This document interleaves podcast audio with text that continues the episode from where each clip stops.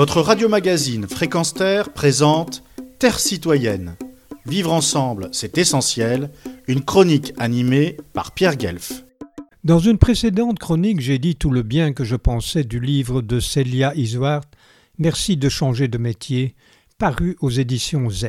C'est un fameux plaidoyer contre les véhicules autonomes, ceux qui rouleront tout seuls le long des rues, des routes, des autoroutes bordées de millions et de millions de composants électroniques et autres, où la 5G, bien entendu, régnera du haut de toutes ces nuisances pour capter les données de ces engins bardés d'une haute technologie.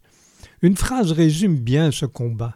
Les chercheurs qui ont conçu ces systèmes pensent-ils aujourd'hui que leurs prétendus résultats probants en la matière sont le meilleur usage qu'ils peuvent faire de leur intelligence? La liberté qu'ils défendent pour eux-mêmes, plaisir de la bidouille créative et du savoir technique, dit-elle, ce travail ne consiste-t-il pas souvent à très grande échelle à en priver les autres? L'automatisation a pour caractéristique de capter le savoir-faire technique, souvent artisanal, pour le routiniser et l'enfermer dans un système que l'opérateur n'a plus qu'à suivre.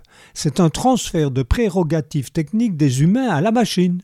L'auteur s'est donc adressé à des ingénieurs qui s'ingénient, c'est le cas de le dire, à produire ces engins autonomes parce que c'est de nos vies à tous qu'il s'agit. Bien sûr, la traité de rétrograde est aisée, mais Celia Isoard ne veut avant tout défendre la qualité des relations sociales et celles de notre environnement. Je la cite.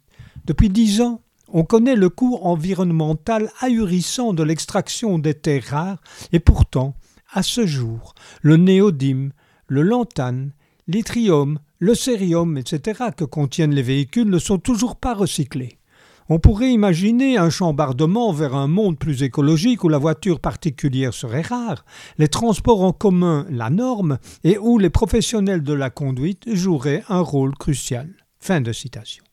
Et quand elle s'adresse aux ingénieurs, mais aussi aux banquiers, technocrates, élus, conseils d'administration qui concourent à déshumaniser le monde par leurs décisions quotidiennes, elle assène.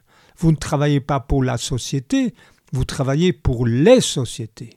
Et autre constat, la capacité d'un chercheur à penser l'impact des technologies sur la vie des gens est proportionnelle aux distances sociales qui les séparent. Bien évidemment, on parle ici de la haute technologie qui relève davantage d'une course effrénée au consumérisme et non des progrès qui aident la médecine par exemple. Retrouvez et podcastez cette chronique sur notre site fréquence